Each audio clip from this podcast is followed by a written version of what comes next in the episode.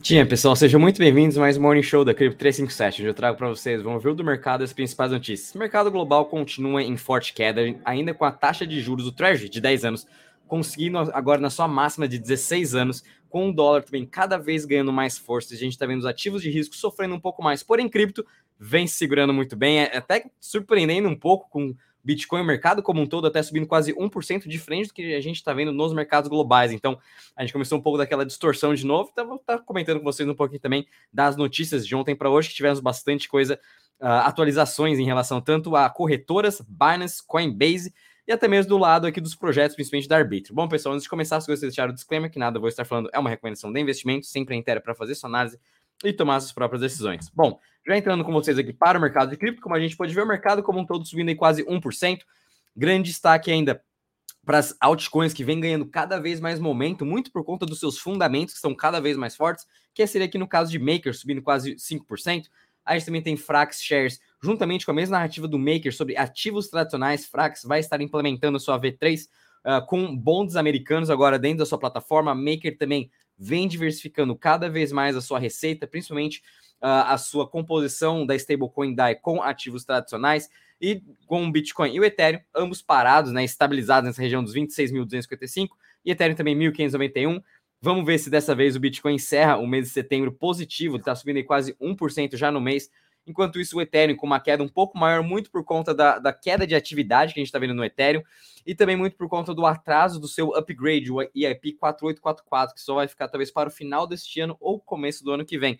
Mesmo assim, a gente está vendo uma boa recuperação aqui das altcoins. Grande destaque para Arbitrum e todo o seu ecossistema, para todo mundo ficar de olho. Ontem comentei com vocês sobre uma nova proposta dentro de governança da Arbitrum, que eles vão estar uh, incentivando né, seus projetos novamente, dando aí algum auxílio econômico. A gente já pode ver muitos desses projetos, principalmente que a Radiant, já colocando novas propostas de como vão utilizar uh, esse, esse auxílio dos tokens ARB. Então, eles vão estar fazendo mais um novo airdrop. Então, fiquem de olho no ecossistema da Arbitrum, principalmente a Radiant, GMX, Cabot, Dopex, Plutus DAO.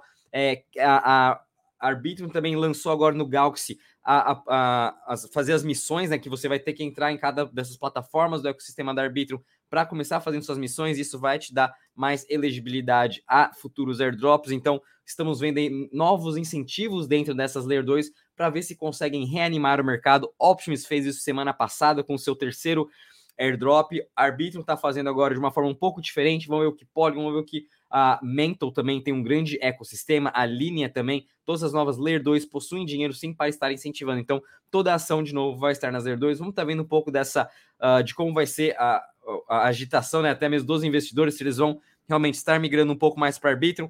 Mas no geral, como um todo, a gente está vendo o mercado se recuperando, tentando aí voltar a uns preços de como a gente estava há, há, um mês atrás, antes da queda lá no dia, mais ou menos na metade de agosto. Até lá a gente não está vendo uma recuperação do mercado como todo, de pouquinho em pouquinho a gente vai chegando lá. Mas, obviamente, conforme eu comentei com vocês no começo, até já vindo um pouco para os mercados globais, é, vai ser difícil para o mercado de cripto conseguir ganhar mais força com o Treasury aqui de 10 anos nos Estados Unidos agora batendo 4,51 e juntamente com o dólar index chegando agora a 106 pontos. Então, a gente tem que sim começar a ver uma queda do Treasury e do dólar, o que talvez não, não, não, não veramos nesse curto período de tempo, só daqui a alguns meses. Por isso o mercado sim vai ter um pouco mais de volatilidade. A gente vai pode até esperar uma correção de 10 até mesmo 20% para o mercado de cripto. Ações a gente ainda pode ver uma correção de quase 5 a 10%, lembrando também que o S&P e Nasdaq, eles ainda estão subindo em mais de 33%, mais de 15% no ano, quase até chegando nas suas máximas históricas. Obviamente saíram um pouquinho agora dessas máximas com esse dólar e o treasury mais alto, mas mesmo assim, a gente está vendo até mesmo na Europa hoje um sentimento bem negativo, Ásia também num sentimento negativo, enfim, com essa taxa de juros mais elevada globalmente por mais tempo, inflação também mais elevada por mais tempo, a, nessa base dos 4%, quase 5%, vai ser difícil para a gente ver os ativos de risco começar, é, continuarem a performar, né? A gente precisa aí de algum incentivo maior do Fed, dos bancos centrais, para sim começar a ver é, um pouco mais dos investidores voltando a alocar para ativos de risco. Enquanto isso, a gente, os investidores vão estar, obviamente, comprando o Treasury americano cotado a 5% ao ano, quase mesmo um risk-free, né? E agora, pessoal, vindo um pouquinho com vocês para as notícias. É, tivemos notícias bem importantes, principalmente vindo agora de Taiwan. A gente sabe como que a, a Ásia, principalmente a China, Coreia do Sul, Singapura, vem se abrindo cada vez mais com cripto, vem trazendo uma clareza regulatória muito mais forte. Agora também veio a vez de Taiwan colocando ali os seus guidelines para as corretoras uh, de cripto, né? Restringindo, obviamente, as offshores. Então, eles vão querer montar uh, o, seu, o seu núcleo, né? Ali primeiro das corretoras que já estão na Ásia, que já estão em Taiwan, para depois estar abrindo as portas para as offshores. Então vai ser bem interessante também como Taiwan vai estar fazendo. É, eu vi uma notícia também ontem, não sei se é muito verdade ou não, tem que analisar um pouco mais, tanto é que eu não trouxe aqui para vocês, mas é que a corte chinesa uh, aceitou Bitcoin como um ativo, um pagamento de ativo digital, uma moeda digital. Isso foi uma grande revolução, ainda estou tentando achar mais fontes em relação a isso. Foi o Justin Sun que deu um alerta sobre isso, né? Então, é, eu ainda estou tentando ver um pouco. Assim que tiver mais novidades, eu vou estar tá comentando com vocês, postando lá no nosso grupo. Mas é bem interessante ver agora esse novo uh, stance que a China, até mesmo a Asa, está tendo em relação a criptos, está abrindo suas portas, trazendo uma clareza regulatória muito mais forte. E, obviamente, o capital dos Estados Unidos, que está na, nos Estados Unidos e na Europa, vão estar migrando com mais rapidez para a Ásia, com toda essa sua clareza regulatória e, obviamente, sendo bem mais crypto-friendly. É o que a gente já está vendo, muitas empresas estão indo agora para Singapura. Vindo um pouquinho agora sobre a Binance, que pode ser bem interessante. A gente viu esse ano de 2023 inteiro a Binance perdendo seu market share, perdendo licenças, né, e até mesmo tendo que fechar suas portas em certos países, como no Canadá, alguns países na Europa. E agora a gente começou a ver uma reabertura da Binance, começando pela Bélgica e também no Japão. Então isso que foi bem interessante. A Binance na Bélgica vai voltar às suas operações depois aí de alguns meses parados por questões regulatórias. Uh, acho que conseguiram aí as suas licenças, mostraram para a Bélgica que sim, eles estão aptos a estar operando no seu país e agora estão reabrindo as portas. Então, está um movimento bem interessante. Imagino que acontece agora nos próximos meses. A gente está vendo aí a Binance reabrindo suas portas, passando por todo esse FUD que aconteceu esses últimos anos, últimos meses, até mesmo último ano. Todo mundo achando que a Binance ia quebrar. Imagina, ela começa a reabrir suas portas.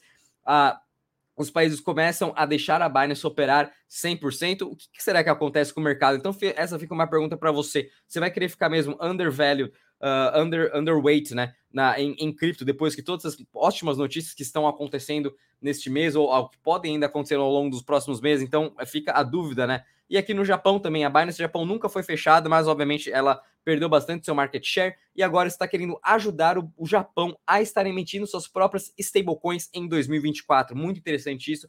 Esse é um excelente próximo passo para a Binance também conseguir aí uh, voltar a se ganhar seu market share, voltar a ser bem competitiva no mercado e trazer novas soluções para os países, principalmente aqui com par de stablecoins, com custódia, uh, até mesmo com par de compliance. A gente vê a Binance ajudando muito a conseguir também aos Estados Unidos, a Europa, a conseguir, né, a localizar dinheiro que já foram roubados no passado. Então a Binance vem tendo essa grande, essas, essas, é, essas grandes ferramentas que ajudam diversas instituições. Então bem legal também da Binance agora estar conseguindo aí voltar ao mercado com notícias bem positivas, vindo também agora para corretoras com a Coinbase.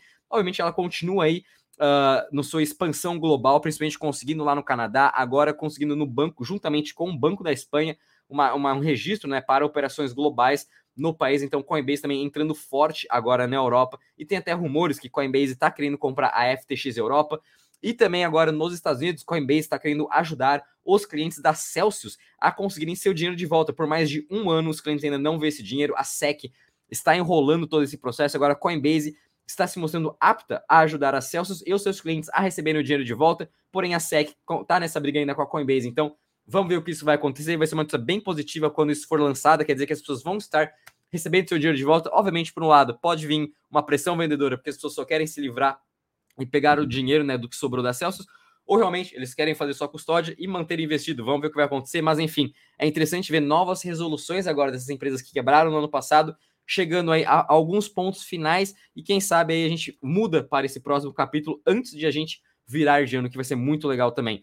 Uh, e finalizando aqui, uh, essa notícia aqui também já foi. Bom, pessoal, em relação às notícias, é isso mesmo. Vindo agora para o calendário econômico, não temos muitas novidades. Vamos ter aqui uh, vendas de casas novas nos Estados Unidos, obviamente, mostrando cada vez mais como está a economia nos Estados Unidos, que a gente sabe que está um pouco preocupante. Mas vamos ver como vai vir esses dados. Obviamente, vai sim impactar todo o mercado global, porém, os mercados estão muito mais de olho no Treasury e também no dólar. Bom, pessoal, vou ficando por aqui. Espero que tenham gostado. Não esqueça de deixar seu like, se inscrever para o canal. Bom dia a todos. Até amanhã.